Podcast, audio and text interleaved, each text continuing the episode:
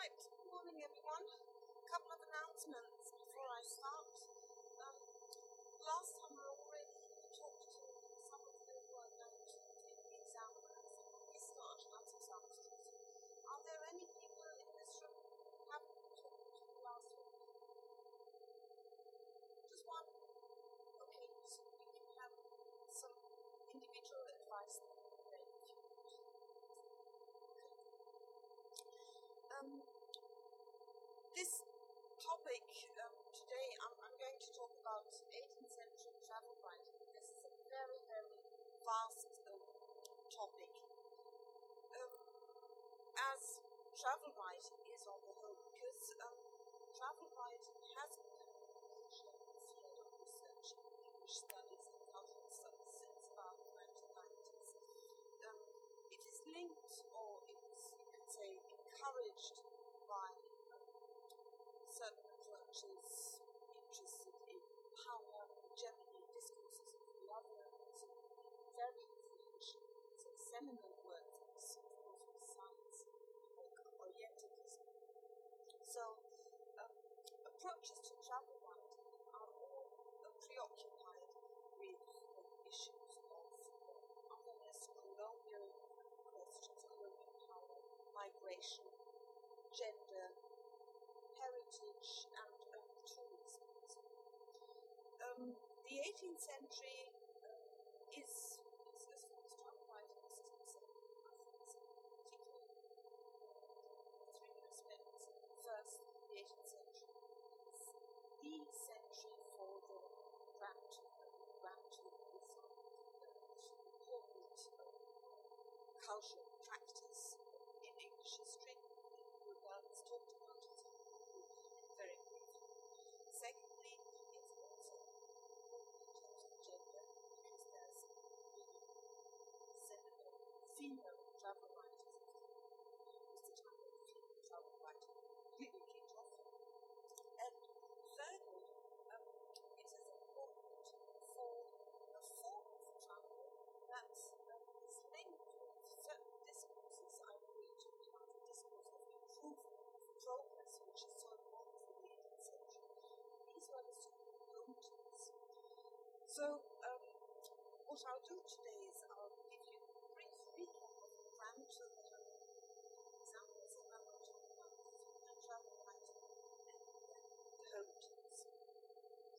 So, the Grand Tour, as you know, was a traditional travel of young British aristocrats undertaken to the main sites of activities France, Italy, and later Greece, but mainly France and um, it was an educational tour for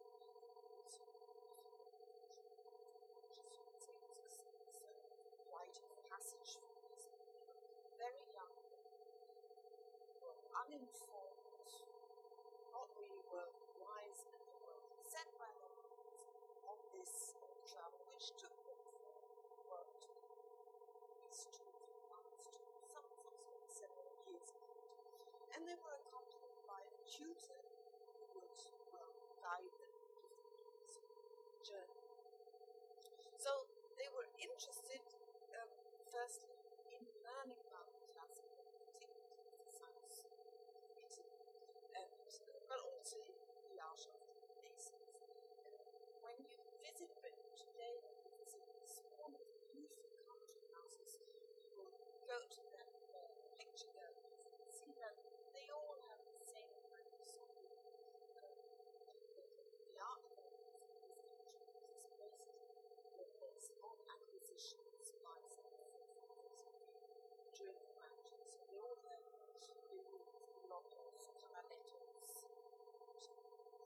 that was linked to.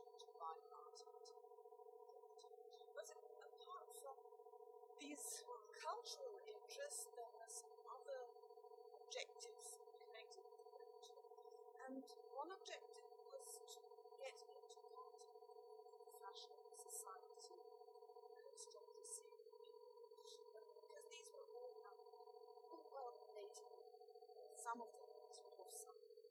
dramatic career to get to European society. And for many of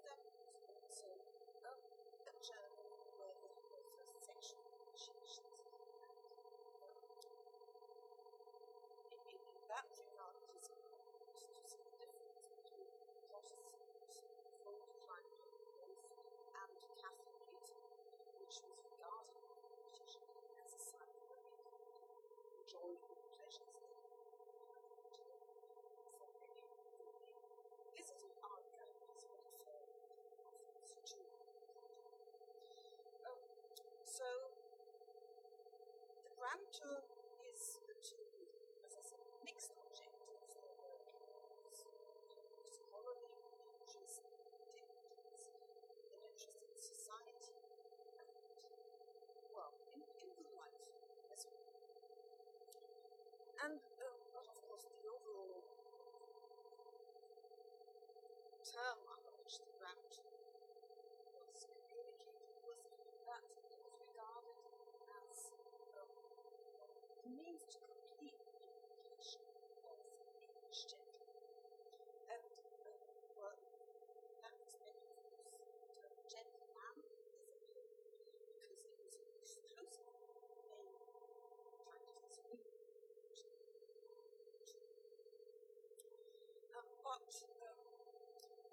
said this is not an essential part of today's lecture. I will start with female travelers and two female travelers that can frame the 18th century ones um, both Marys and Bella were important travelers. So I'll start with Lady Mary Montagu, an English aristocrat and writer, and she's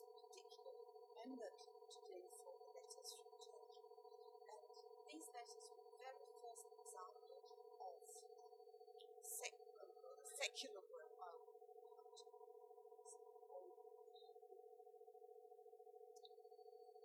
Women, moms the are trapped the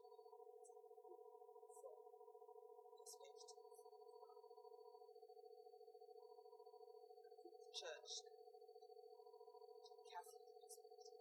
But that was the first second example.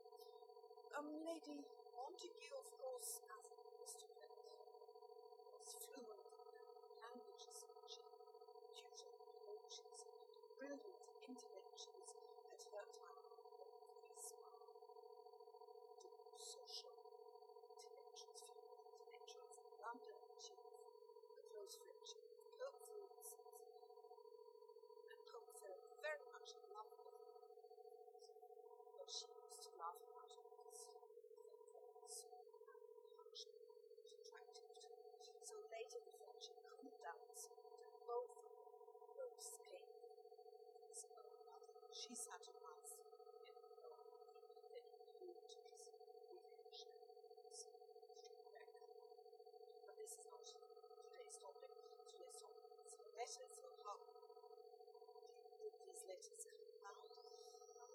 She was a cop, a husband, Edward Portland,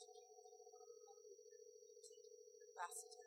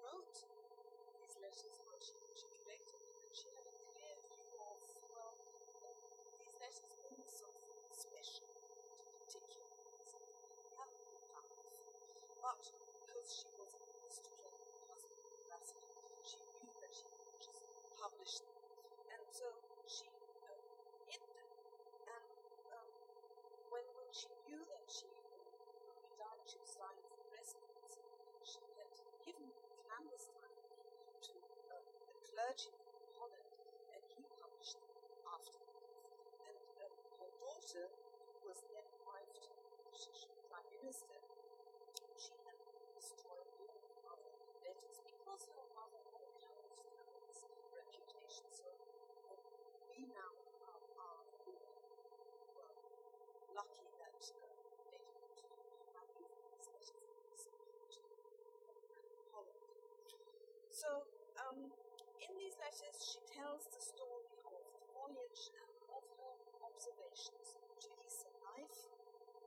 They are letters full of very um, vivid graphic description. And um,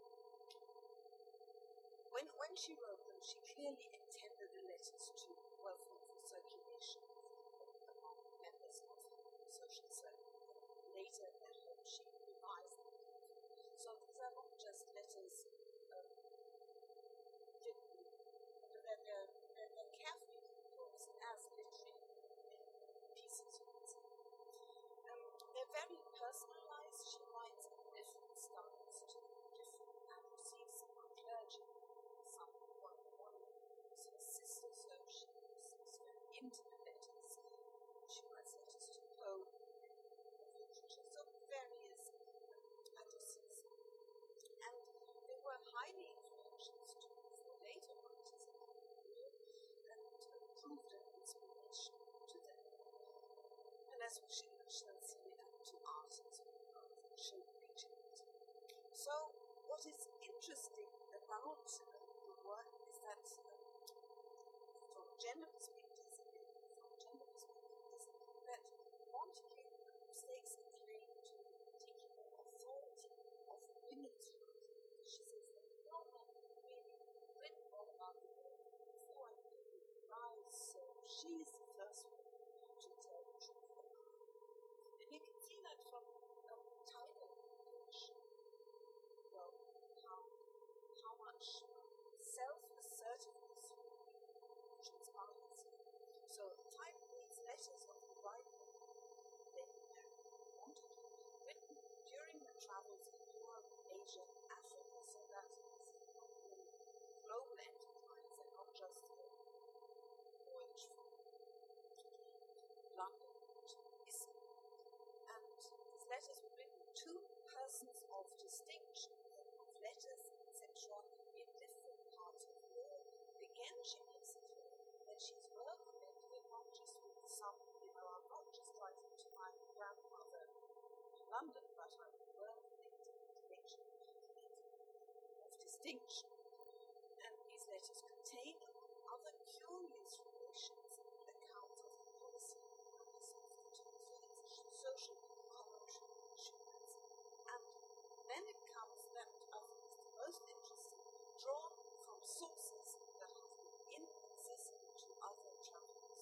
So she makes a claim for novelty. She writes a report that is completely new, first hand account. She has access, access to sources.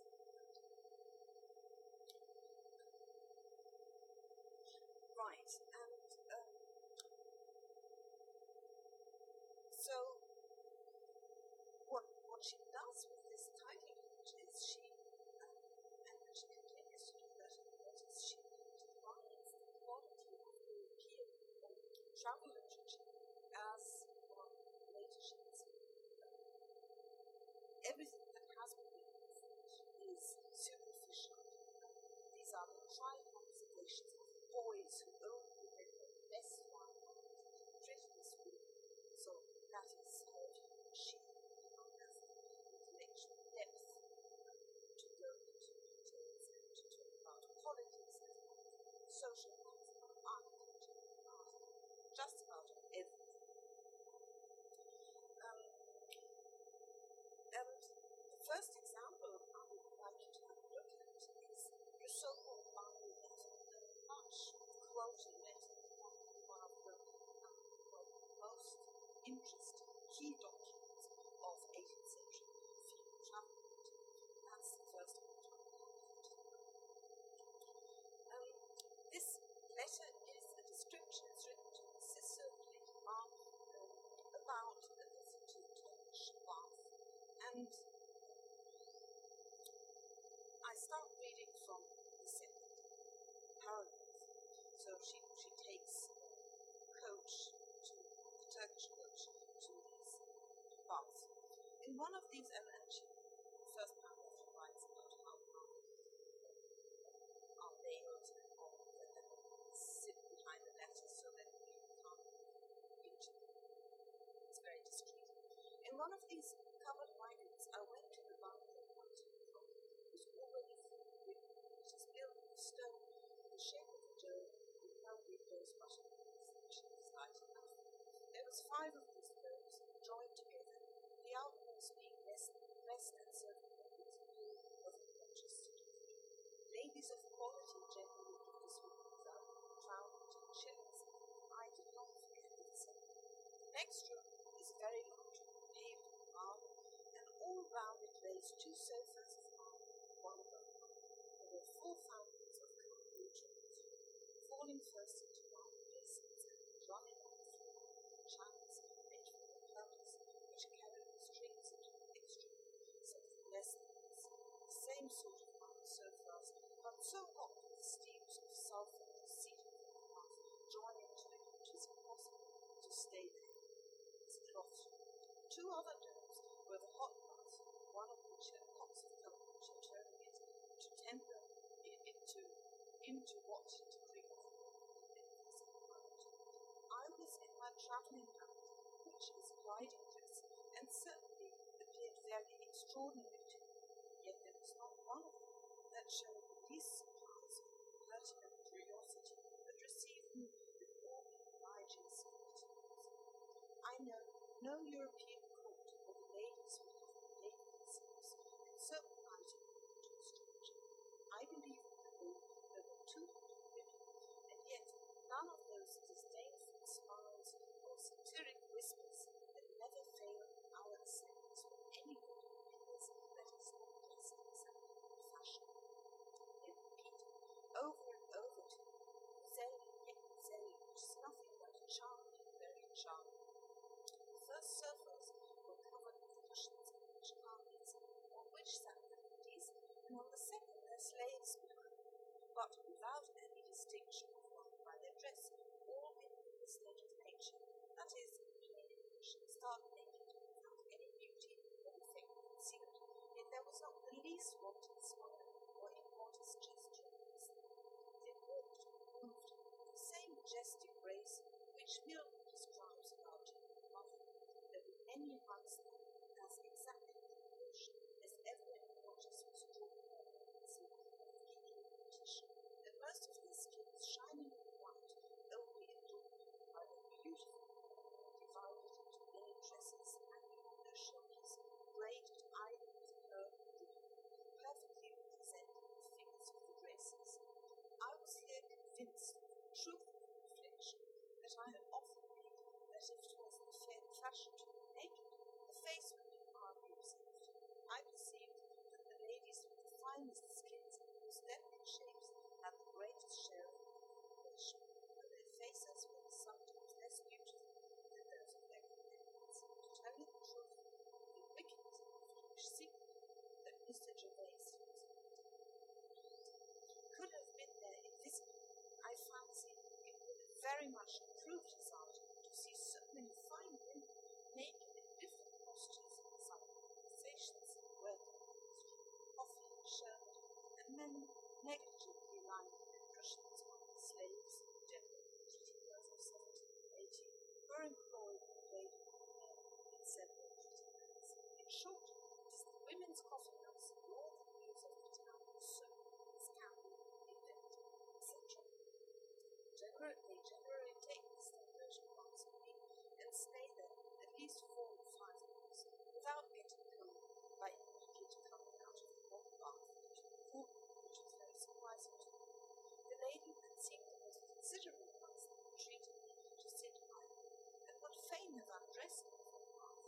I excuse myself is difficult, they being also earnestly persuaded. I was at least forced to open my skirt and show them my stained rosetta, which satisfied, satisfied me very well, for I saw they believed I was so locked up in the machine that it was not in my own power to open it, which contrivance they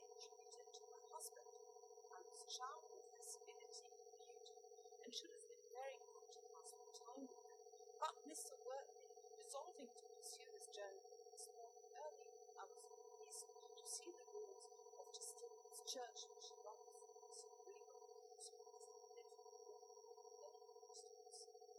so there are various aspects here which I think are interesting and worth discussing. Um, she provides in this letter an intimate uh, description of the woman's bathhouse, and she derides male descriptions of the bathhouse as a site for unnatural sexual practices because she insists that it is done well in much modesty and it's a normal place for women to meet. It's, it's the women's coffins are all the news of the town told and readers would immediately make the connection to the London coffin. So she compares the social situation with the one she goes to that is London.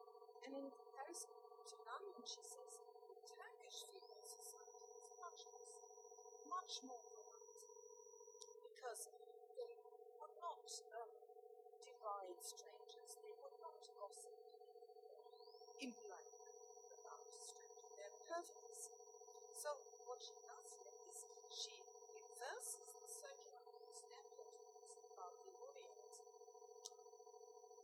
by saying that are free, they're not repressed, and uh, what is more, they're even more, even more polite British. British, of course, we talked about this discourse of liberty in civil society, how they thought they were much better than the rest of the world. And as far as the state of nature is concerned, um, she describes nudity, but it's not erotic, it's a state of innocence and naturalness, and this is why she refers to Eve in paradise and natural state. But what is unnatural in that situation is she herself, because she's dressed and um, she's not only dressed, but she has a strange dress. She's, she seems to be locked up in the dress. Her dress is a bit like the prison. She's confined. And the Turkish women think, well, this is her husband who locks her up in the dress. So this, her dress is a symbol for hatred. So maybe the Turkish women are much freer than British women. And she later goes on about this, and also the veil, uh, which we would think, of course, British women at the time that is a symbol for, well, the, the inferior position of Turkish society. Um, logically, it's completely differently because she says the veil allows women to go about freely to go about incognito and to meet their lovers about it. So completely different from London society, where there would be much gossiping about has taken lover and So she says Turkish women certainly have an advantage. The Oriental society, she says, it's all different. And um, what is also interesting is that she refers so much to the art of painting. She gives a very vivid, well, as I said, graphic description. We see these This is why she indeed inspired painters for a very, very long time. The most important, I've shown that before in another picture, the important painting that was indeed painted after the Spaniardism is the painting by the French painter Jean Auguste Angoulême in 1862 done and that of course is a painting which does not uh, well capture the uh, original innocence that Montagu describes but that is a kind of erotic even say voyeuristic because the ground forward passes from people perspective and the women on the left and front she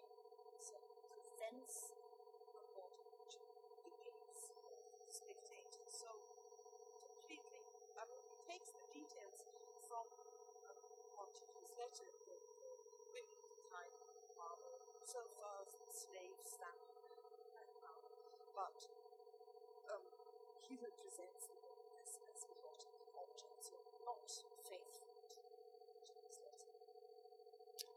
Um, well, and uh, to um, give you another example of how enlightened Montagu was as a letter writer, or, well, as a traveller in the 18th century, is that she was interested in the local culture, in certain practices, and without any ideas of local culture in general. And in um, Turkey, she discovered that um, people there all had found a method of inoculation against smallpox. And uh, we all know that in this Dr. Jenner invented much later vaccination. So,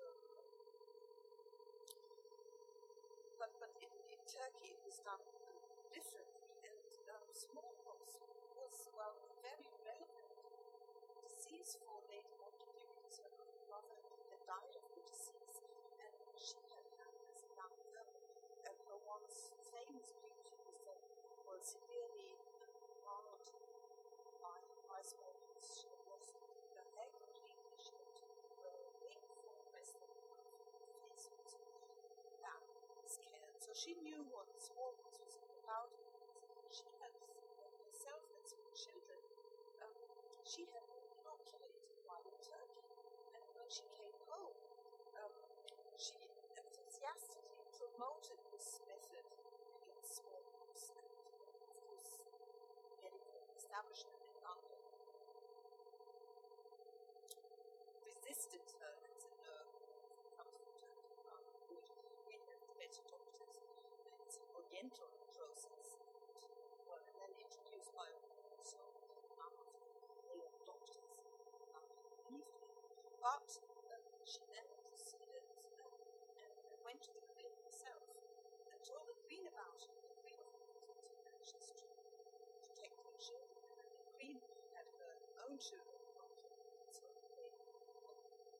so that's another example of what a relies on a completely traveller they wanted.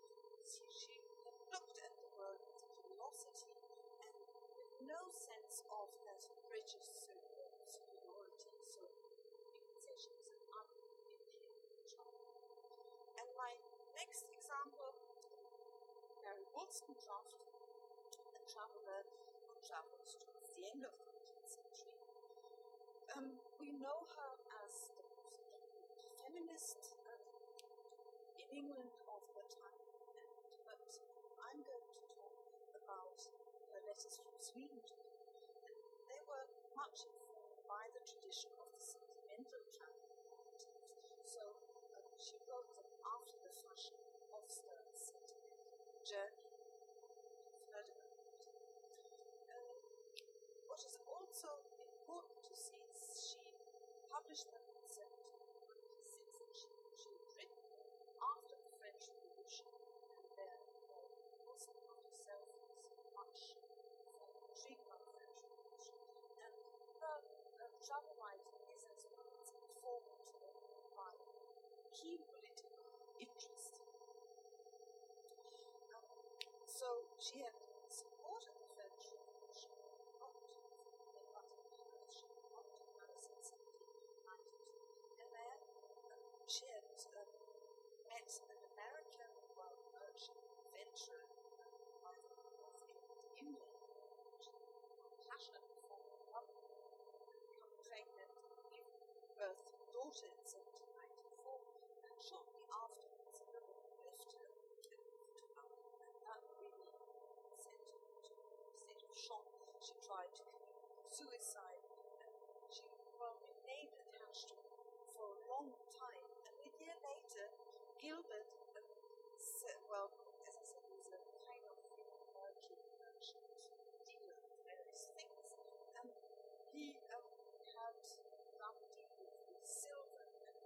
ship coming in, the cargo of silver, and that ship had got lost. So he actually sent Mary Watson, was not married to him, she was a former lover, and he had sent her uh, to see after his ship, and sent her to Stanford, and when she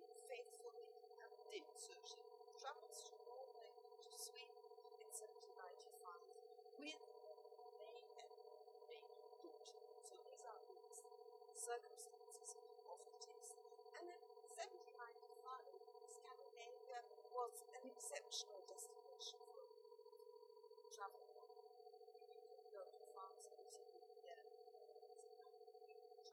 Uh, but certainly go to Sweden, Norway was a country which was a large So she reaches Göteborg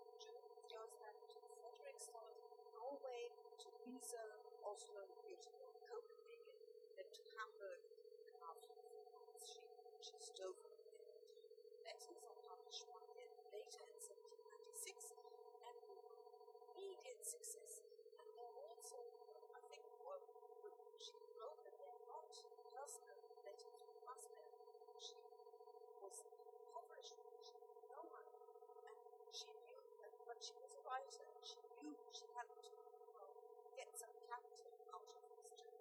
And so she wrote these letters, not as private personal letters, but clear writing publication. So why were they successful?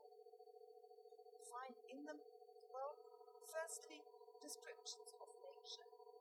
So, descriptions of nature.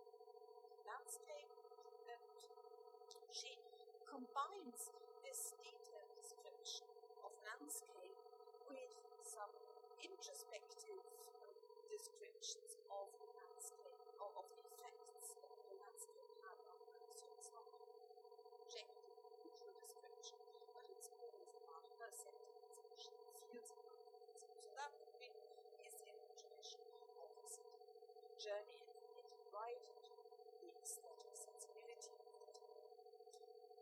Um, one contemporary critic has said this is a work which masculine understanding is harmoniously linked with feminine sensibility. And I think that's an interesting quote because it's a typical judgment for this gender separation of the late 18th century that women were the powers, sensitive, artists had an intellect, curious examination of um, her later husband, Godwin, had claimed that these letters had evoked her. He writes, if ever there was a book calculated to make man fall in love with its author, this appears to be book. And um, later romantic poet um, wrote about it, Robert Southey. She has made me in love with a cold climate, frost and snow, and the moonlight. So you see she done in her descriptions of nature are influential to romantic poets because these are she's concepts, typical romantic landscapes. In literature, these letters mark the shift, shift from the literary travel report to, um, well, you could say a romantic autobiography because she invests the letters with so much of herself, so much of her personal feelings and emotions. And of course, the peak um, texts, climbs of autobiography letters, so her journey is, um, on the one hand, a factual journey describing uh, people, economic facts of Sweden and Norway, but in all of its a voyage of self-discovery and um, it foregrounds a decidedly subjective perspective. And this, again, is untypical because travel writing is a, a genre. Um, because of the form, of course, it is episodic, so it doesn't really have clear structure. It's a formal travel account, and um, as far as the literacy Imlay is concerned, I said they are personalized letters um, because Wollstonecraft gives away a lot of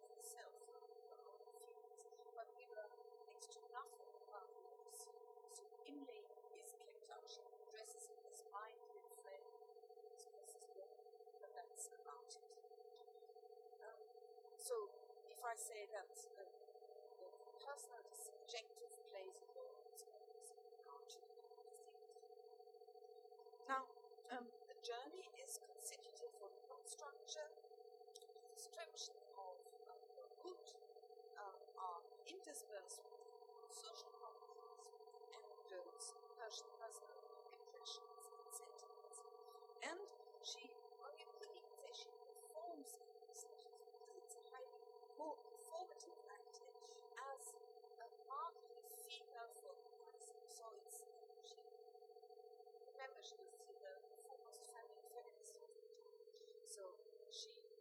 makes sure that the reader never forgets that she's a mother um, and a woman traveling on her own without protection. And um, she also is, is much interested in the situation of women So, um, as I put down here, um, her letters can be grouped in three different subcategories the travel narrative. So, the first would be the enlightened, scientific, um, factual report or with a lot of sociological, economical, political information analysis. So, in this category, the traveler is not um, so much um, subjective well, focalizer, but more mediator of the facts.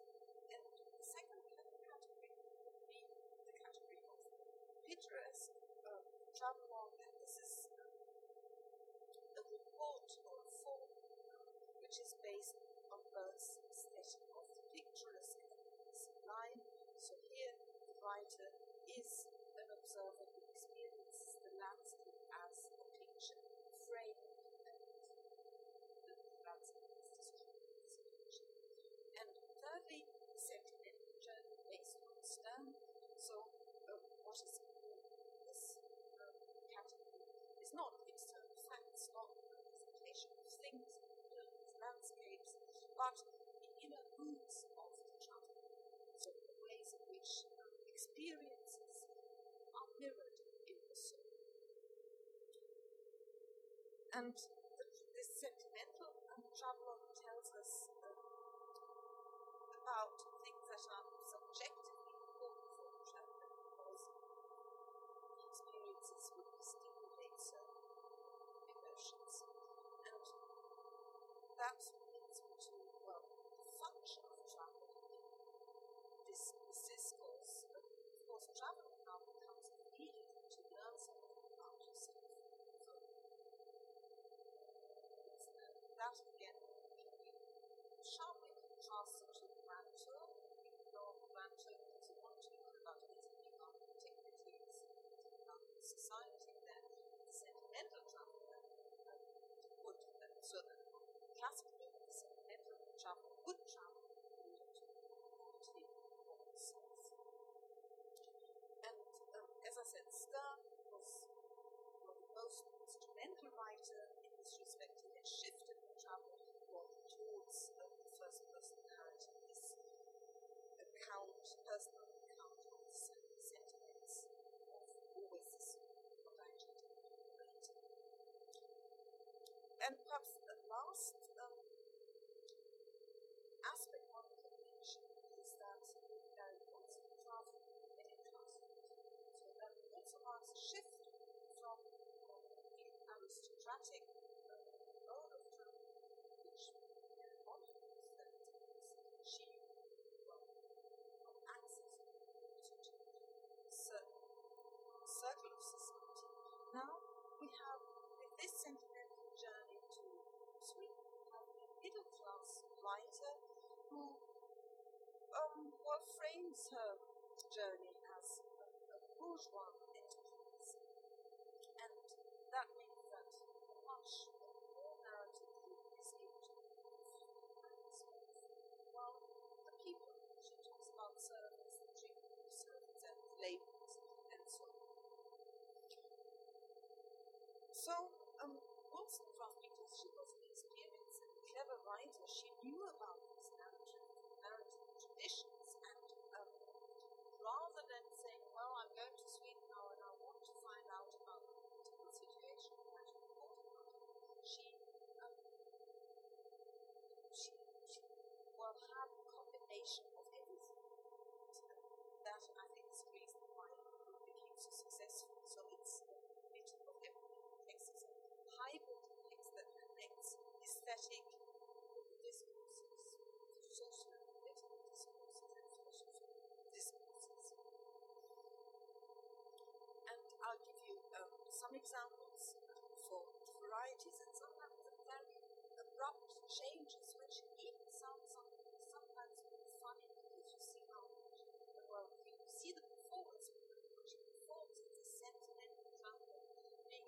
reflection of nature, being in tears because everything was so beautiful, and then she so switched to something completely different now. So, um, the first quote handed out is to, to, show you this shift is the end of the second letter and the beginning of the third. Um, so, the end of the second letter begins with a highly literary introduction. She writes, that's page four. Um, the cow's bell has ceased to tinkle the herd to rest before the next Does that ring a bell? I mean, it's not exactly the same word, but just uh, some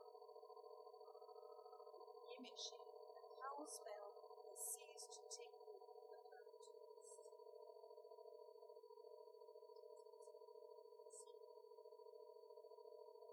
Twilight Sea, dusk.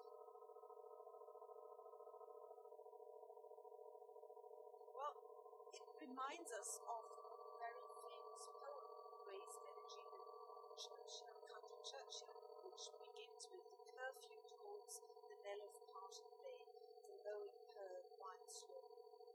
So that is, you know, this kind of really lovely discourse. And she continues, Is not this the witching time of night? The waters murmur and fall with more than mortal music, spirits of peace calm agitated breast. Eternity is in these moments, worldly cares melted to the airy stuff that leaves up to reverent smile and chanting, as the first hopes of love, of recollection of lost enjoyment, carry the hapless ones into futurity, with bustling life is vainly strove to throw off the grief which lies heavy in the heart. Good night, the tress hangs out in the courtly form woos me to stray.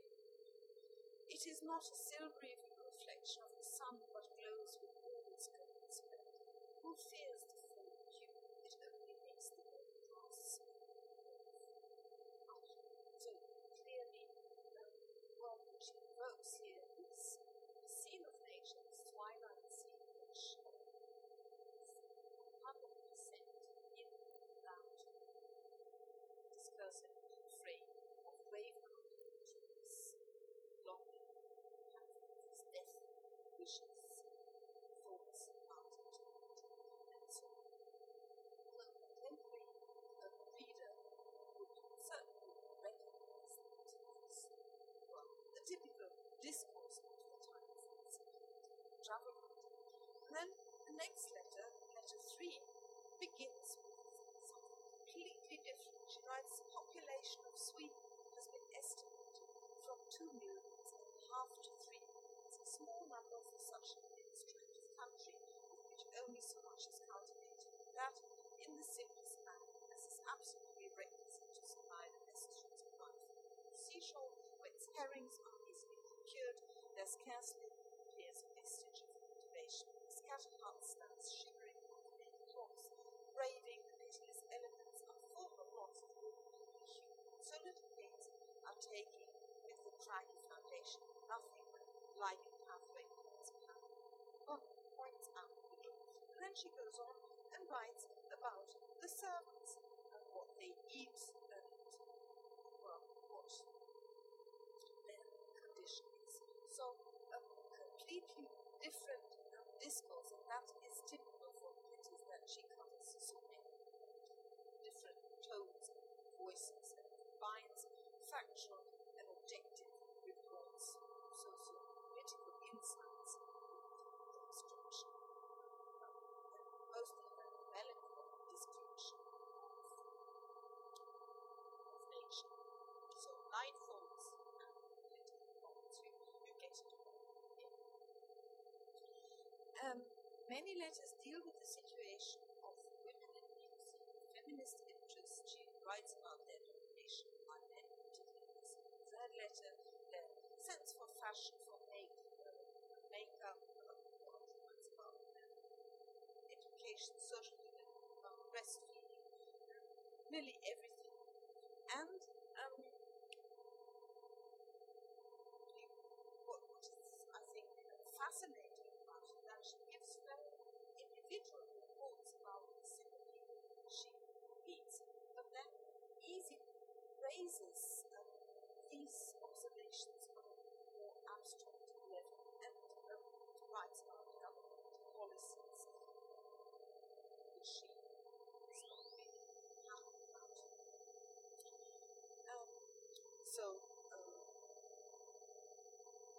she says that there is no rational, no concept of rational quality in Sweden. I think from modern perspective, Sweden nowadays for us is always in terms of gender politics, like country. I think it's interesting from a contemporary perspective to read Wollstonecraft's letters and see how well she describes Sweden as completely uninvited, backward country.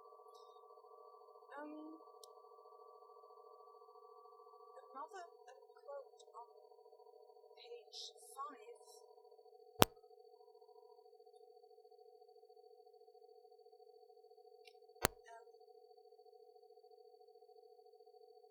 Is um, connected to that well, discourse of improvement we've talked about so much, which is such a um, kind of dominant uh, discourse in the 19th century. And of course, she employs that as well. So this is um, in the second half of the page, the passage which starts with I love the country. I love the country, yet whenever I see a picturesque situation chosen on which to erect a dwelling, I'm always afraid of the improvements. It requires uncommon taste to form a road and to introduce accommodations and ornaments analogous with the surrounding the sea. I visited near Gothenburg a house with improved land about it, with which I was particularly delighted. It was close to a lake and was behind hills. One of them one part of the meadows your eye was directed to all expanse, and another you were to see a part of it, and so on, and so on. And she writes here the lack of taste was conspicuous, though obtrusive, and formed a contrast with another of in the same neighborhood, for which much money had been lavished when Italian colonnades were placed to excite the wonder of the rude tracks and stone staircase to threaten with destruction.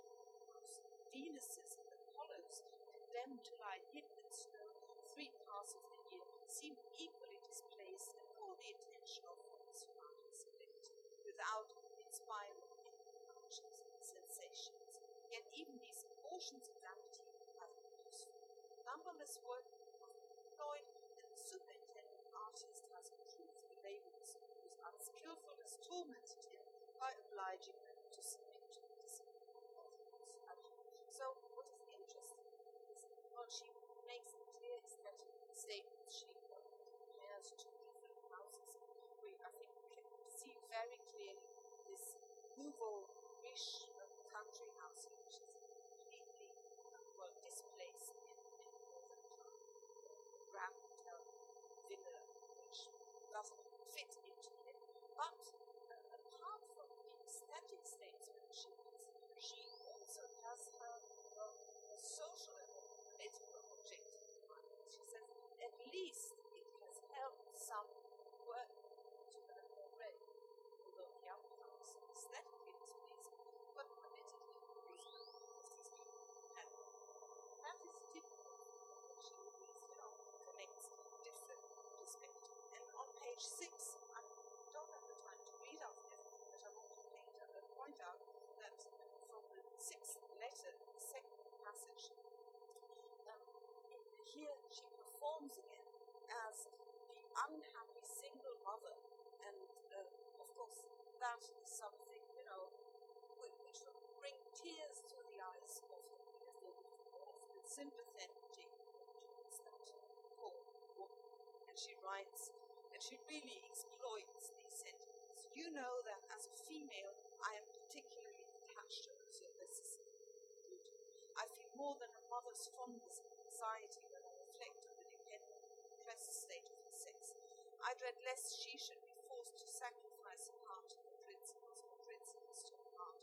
With trembling hand, I shall cultivate sensibility and cherish delicacy of sentiment, lest, whilst I lend fresh blushes to the rose, I sharpen the thoughts that will warm the breast I would fain guard. I dread to unfold her mind, lest it should render her unfit for the world she is to inhabit. hapless woman, what the fate that, I think, is a, well, I find it's a moving passage because she clearly recognizes what the situation for women is important. That women are regarded, uh, are, um, no, not, well, yeah, they, they're regarded by society as being, well, intellectually inferior and they are obliged to perform certain roles. That is, they should look like roses, but the thoughts, and that is the, the intellect, should not have the thoughts of roses. And uh, what she claims in the education as a woman, of course, is that should develop their that there should be, you know, opportunities for female education. This is what she really wants for her country. Well, sees that uh, the prospect is rather dim. And that, there should be, you know, opportunities for female education, which she really wants to attract. Well, sees that the cost benefits were things. And that again, this brings her into various states of uh, depression and all this is well expressed letters. Example um, oh yeah, perhaps one more on, on the end of page seven. She, that is interesting because we also talked about this. Um, letter writing is well, in terms of the 18th century novel, fairly conventional. Think of Richardson's Pamela Clarissa, who is well the first master of letter writing, very influential. And um, she takes up some strategies of 18th century letter writing, and one is the writing to the moment. Richardson's this idea that you know a letter, of course, is never written um, when something is really happening, but it's always written after something has happened. So you can only narrate events that are yet to pass, and um, don't really immediacy. So in order to counter that, Mrs. Richardson had developed this strategy of writing to the book by having his protagonist say, I am writing this now in haste and so on, so that you feel that somebody is reading it experience. And she does that as well to enhance uh, the experience of the situation. At the end of this letter example of what she writes. I cannot write any more at the present. Tomorrow we will talk afterwards. So she often does that. She reflects on the situation of it. And the last example is the eighth uh, letter, uh, where uh, she gives at the beginning a very melancholy account of of nature. And she really is this is a typical late 18th century landscape description. She writes, Here I frequently strayed sovereign of the waste and in certain any human creature, and sometimes reclining on the mossy down under the shelter of a rock, crackling of the sea amongst the winds, both has lulled me to sleep, no fear of any rude satyrs approaching to interrupt my repose. Balmy were the slumbers, and soft the gales that refreshed me when I awoke to follow with an eye vaguely curious the white sails as description of nature, the solitary individual is a really a pre-romantic nature scene. And then she continues um, with um, a description of dental situation in Sweden and writes the young women here, as well as in Sweden, have commonly bad teeth, which I attribute to the same causes their film finery and so on and so on. So again, she very, very quickly can shift from one discourse to right. We'll have a break now, and uh, Renee, who wants to take the state exam, may I ask you to come down. I'll give you some advice. And I would also like to fill in the evaluation sheets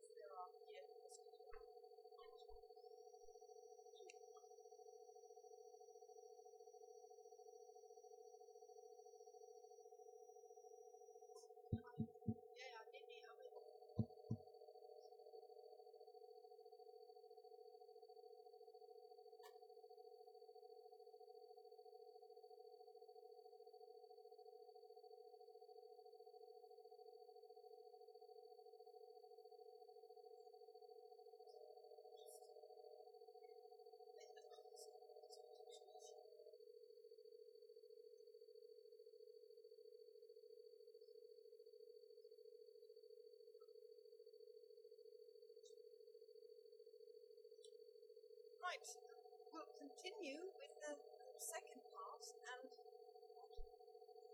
Okay. Continue in a wee while.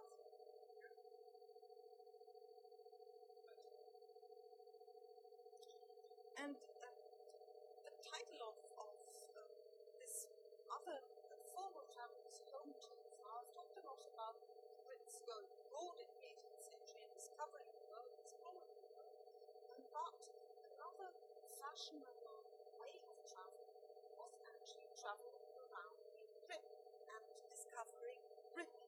And that must be seen in connection with the huge um, cultural shifts, sociological shifts, political shifts, economical shifts in the 18th century. So, industrialization setting, and the country itself was changing. If you remember at the beginning, um, I showed you, I think in the first or second lecture, I showed you um, a map of the developing roads and road networks in Britain in the 18th century, which I think pictured um, quite dramatically how, um, well, you know, cities were linked in, in a way Britain was becoming more, more smaller, um, commerce was improved, and the landscape was changing through that. So British people were interested in seeing for themselves what was happening in Britain, therefore they went home to find out about the industrial and technological improvement of Britain.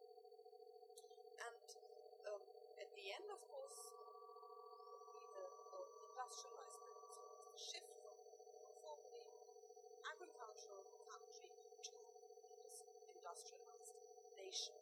And that was highly formative for the sense of British identity. The text um, I'm going to talk about is Defoe's home tour.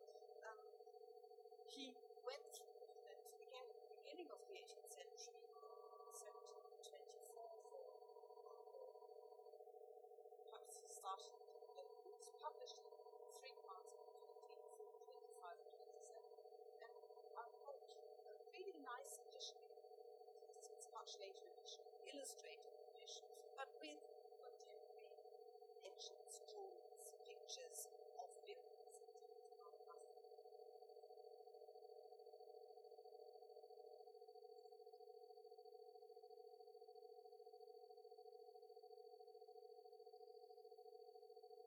Let's read.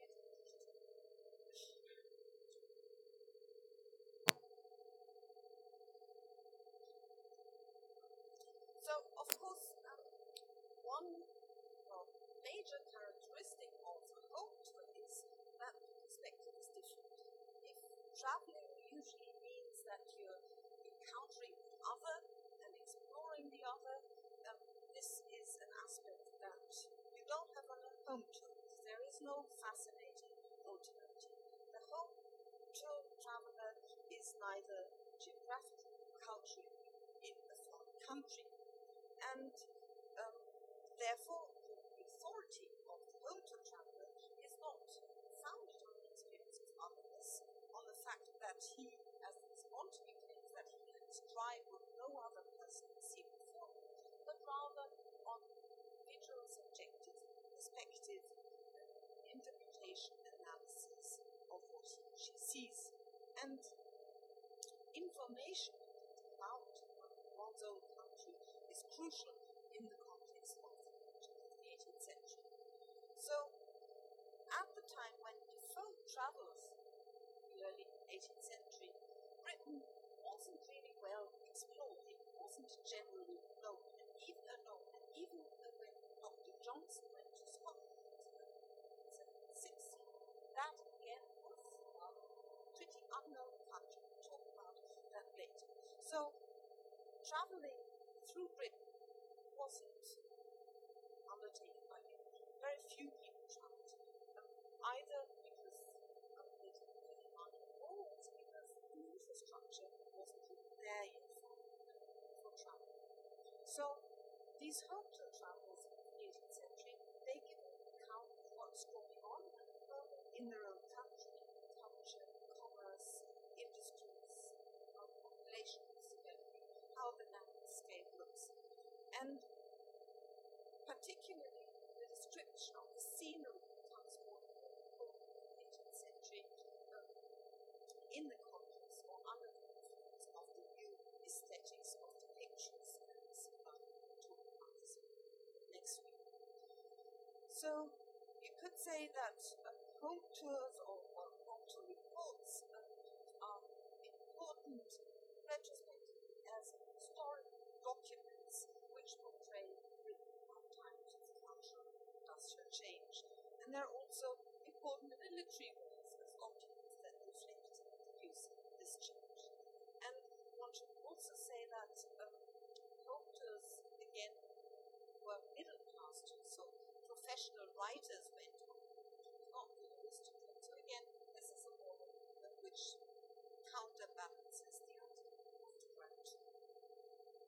And the most important is that tours were part of this great project, forging the nation, defining British identity. So um, the texts form um, a national discourse. They don't just portray the situation, the situation in Britain, but they generate, they generate this idea of what Britain is. So, um, well, I know that this is too grand a term, but say that perhaps home tours were invented like national because they, they produce national identity. So this first example, Defoe's in um, Defoe's tour, on the title page we read, a tour through the whole island of Great Britain, divided into circuits or journeys, published in three parts, 1724, 25, 26. And um, the project um, Defoe undertakes is a description of her present state. So it mirrors the Augustan age, the golden age, the beginning of dramatic change after 1707. Um, uh, we talked a lot about the 18th century as a century of progress, of development.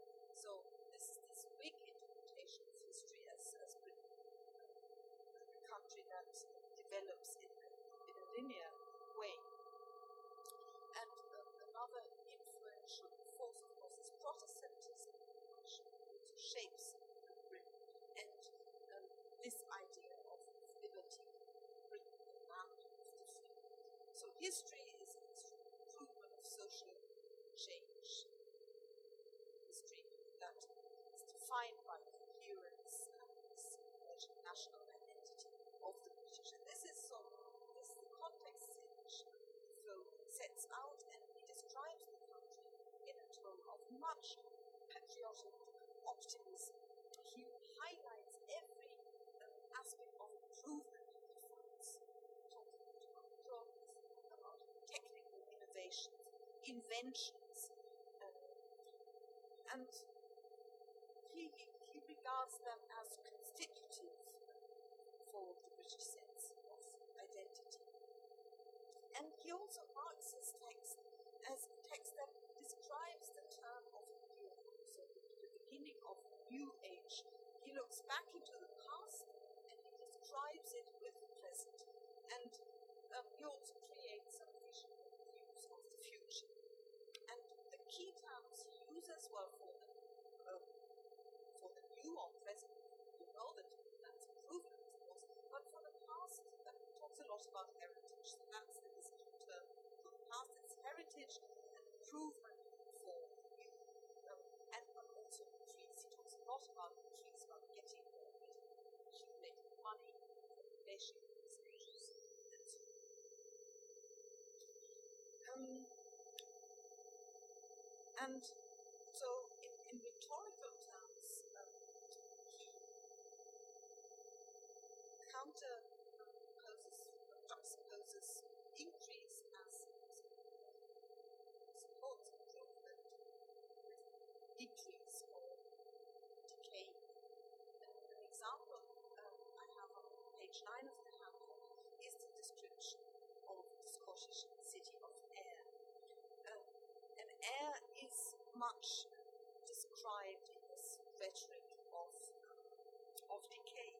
So perhaps you're wondering if this is a, a text that should support uh, the, the idea of improvement, why that plays a role at all. And as I said, uh, it's a text that stands at the beginning of a tradition.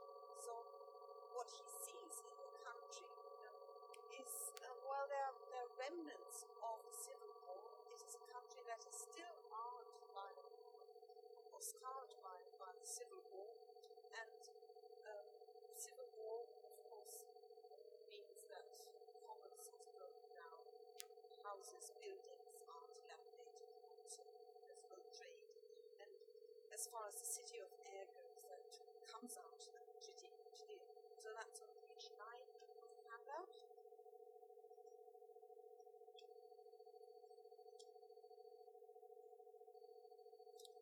Right, the capital of this country is Ayr, the seaport, and as they tell us, was formerly a large city, good harbour, and great trade.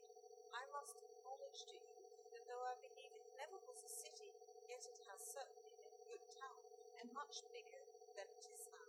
At present, like an old beauty, it shows the ruins of a good face, but is also apparently not only decayed and declined, but decaying and declining every day. And from being the fifth town in Scotland, as the townsmen say, is now like a place so forsaken. The reason of its decay is the decay of its trade. So true is it that commerce is the life of nations, of cities, towns, harbours, and of the whole prosperity of the country.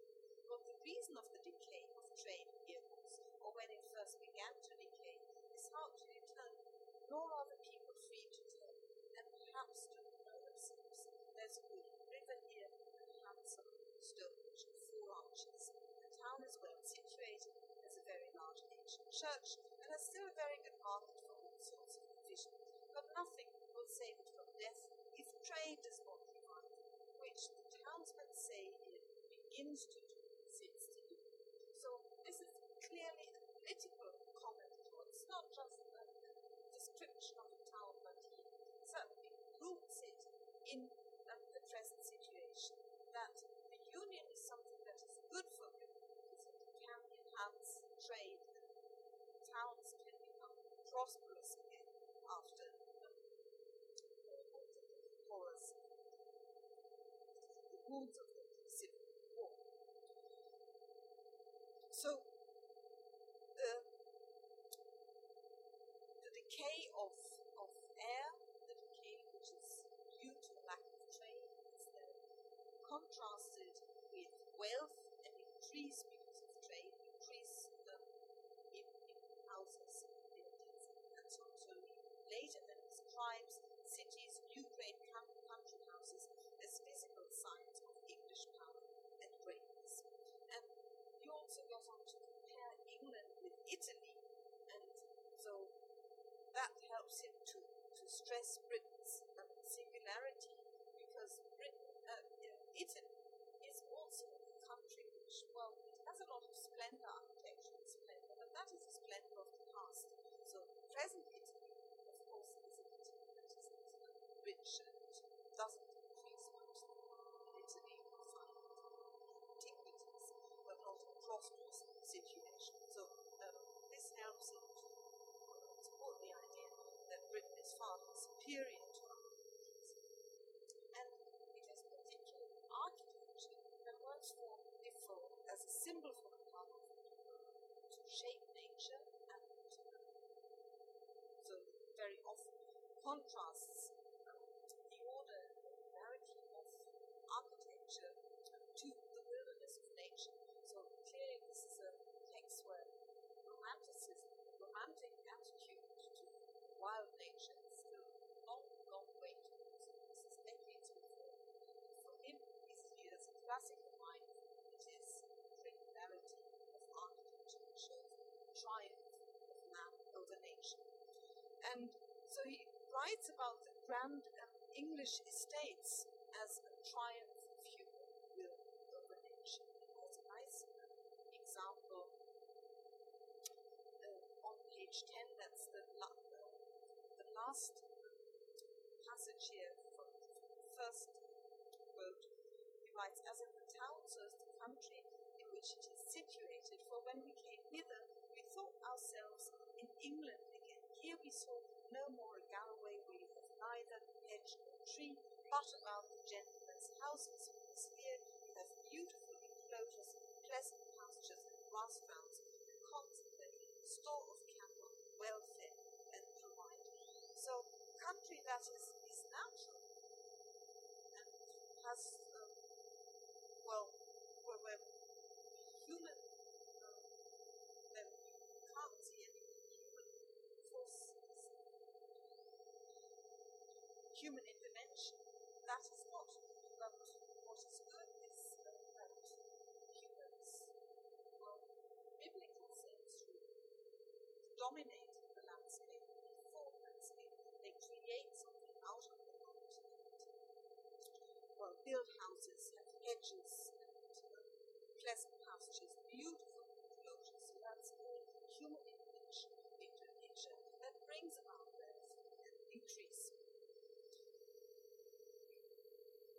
So, but, but even if Defoe emphasizes economical interests, he's interested in this larger picture of improving Britain, he um, still remains a traveler who um, is concerned about human fate, and sometimes takes a very single subjective perspective. He is concerned with the fate uh, of the poor. And in Yorkshire, um, he visits tourist highlight, giant tomb, megalithic tomb. But he's much more interested in a poor family who lives not in a house but in a cave, living very poorly. But he stresses that oh, although this is such a poor family, everything is neat and clean, and that you find. Well, it's a lengthy quote. I can't read it here, but perhaps you get a chance to read it, or might want to read it at home so he goes at length to describe um, how this, this family lives, and um, he, he asks the, the woman of the house what her husband works, and she answers him that he works in lead mines. She asks about the wages, and then um, she describes um, well, he's, he's affected by, by poorly circumstances, but he says everything is uh, quite quite clean there. And so the cleanliness um, that's on, on page 11, I'll read it out. The, the children looked plump and fat, ruddy and wholesome. The woman was tall, well shaped, clean, and for the place a very well looking, comely woman, nor was there anything looked like the dirt and nastiness of the miserable cottages of the poor, though many of them spent more money in strong drink than this poor woman had to make five children.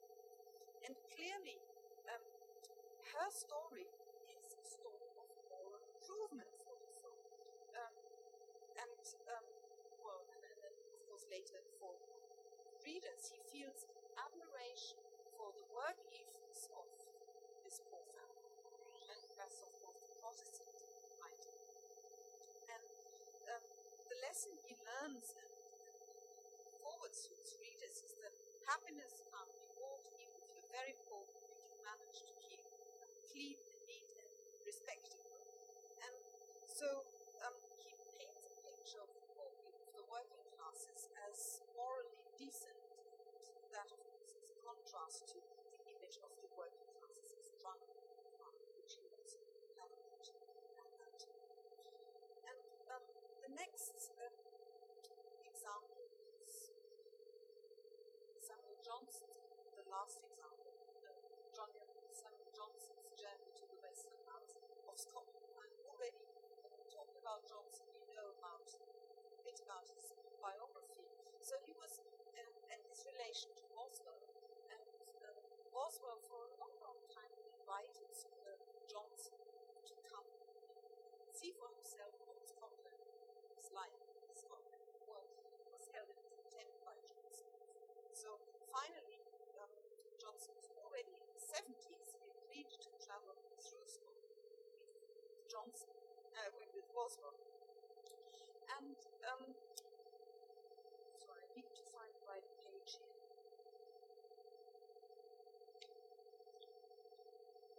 Yeah, so in, and that was the 1773, they went on this tour on coach, on horseback, and later on foot.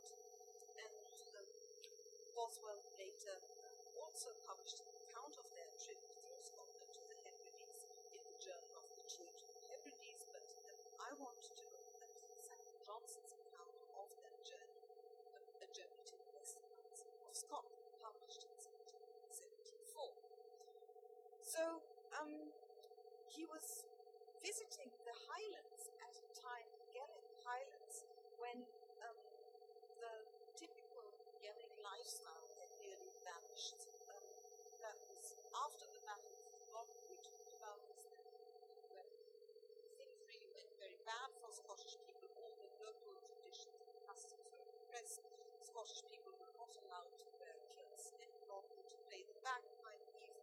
So all customs were repressed after 1745.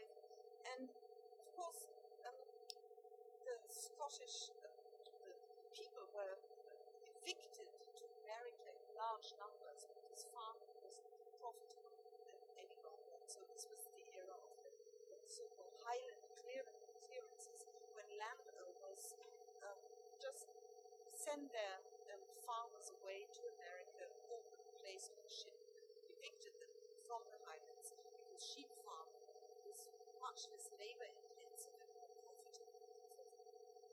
And also the great forests of the Highlands um, were about um, to be lost in the 18th century. They were just chopped down for timber and um, charcoal. So when Johnson um, comes to the Highlands, he has a certain image, a vision of the Highlands um, for his inner eye, and he realizes that he's comes too late to see what he expected. So um, he, he looks for this, this then vanished culture of the Highlands. And um, but he doesn't really have a romantic interest in the Highlands. He is not a great friend of the Scots. Um, he sees the Gaelic Highlanders as very uncultivated people, as savages. He compares them to Hottentots. So, um, well, this is, of course, well, not, not a nice thing to say that someone who speaks like a Hottentot, but you could see ethnographic interest. And of course, um, Johnson is, is highly an ironic this. So you find that on the handout. Yeah, that's in the first first passage. Yet men thus ingenious and inquisitive were content to live in total ignorance of the trades by which human wants are supplied, them by the grossest means. Till the Union made them acquainted with English manners, the culture of their lands was unskilful, and their domestic life unformed. Their tables were coarse as the feasts of Eskimo, and their houses filthy as the cottages of Hottentots. So again, the key words here are um, well, the union. The union has the great instrument of change, which makes life better for the British people, and which helps these poor um, Scots to well, to partake in trade. And trade is um, well part of the British identity. As see, the British consider themselves as a nation of traders, and that is what will, in the end, turns out to be good for Scotland, as Johnson sees. Um, so he's curious about their manners. He wants to understand their, their wild, um, uncivilized, their, their primitive life, and he realizes that that really the situation is changing. And he writes, since they have known that their condition was capable of improvement, their progress in useful knowledge has become uniform. What remains to be done they will quickly do, and then wonder like me why that which was so necessary and so easy was so long delayed. But they must be forever content to owe to to, owe to the English that elegance and culture which had been big and vigilant and active, perhaps the English might have to them. So again, uh, well, you know, perhaps like German phrase, I'm English and these are their these. This certainly informs um, Johnson's attitude to the Scottish people. He thinks that English civilization, English culture is what they need.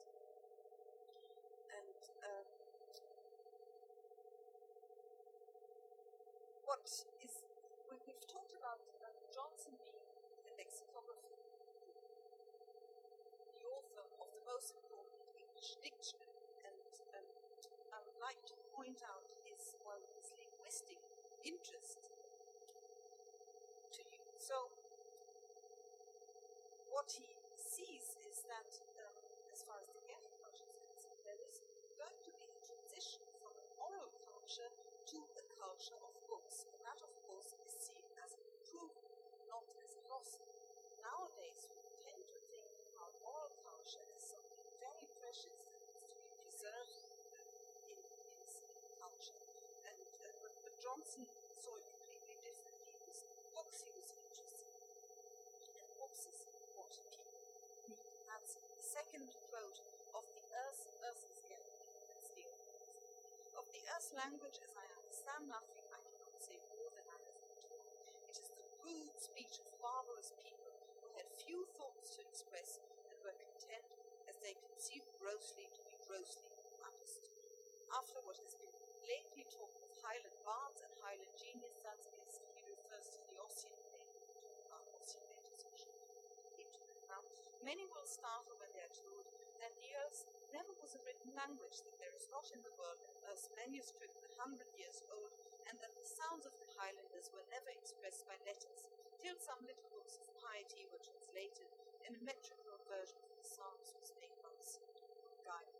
Whoever therefore now writes in this language spells according to his own perception of the sound and his own idea of the power of letters. The Welsh and the Irish are cultivated tongues. The Welsh, 200 years ago, insulted their English neighbours for the instability of their orthography, while the Erse merely floated in the breath of the people and could therefore receive little improvement.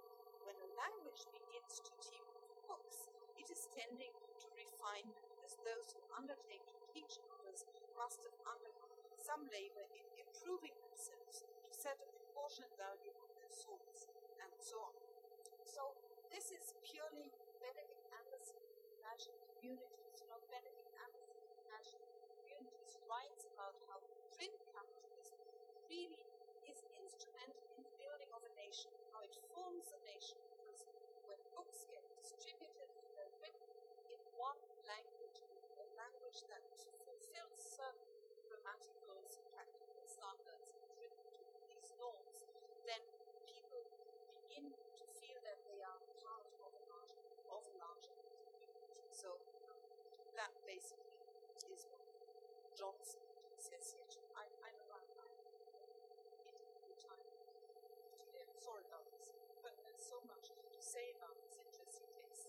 So civilization here um, for Johnson is a linguistic project. And really it is the lexicographer speaking. The primitive culture is refined and transformed into a culture of books. And of course, what he does is reinforces the idea of English. Because English culture is a nation, is a culture of books. We've heard about how books, the book trade, publishing developed in the 18th century. So again, it's not a fundamental, essentialist difference, but a difference in learning. And Johnson is quite optimistic about um, the, this education for the Scottish. And the last, I think, um, quite funny example he gives, the quote number three. Um, he has um, visited the College of the Deaf and Dumb. It's still in Edinburgh. When, when you come from the airport, then on the left it's a huge Gothic mansion. That's the College of the Deaf and Dumb. So if they are taught to speak, to read, to write, and to practice arithmetic by a gentleman, and he says if they, um, so he has after having seen the deaf taught arithmetic, who would be afraid to cultivate heaven? So even these poor Highlanders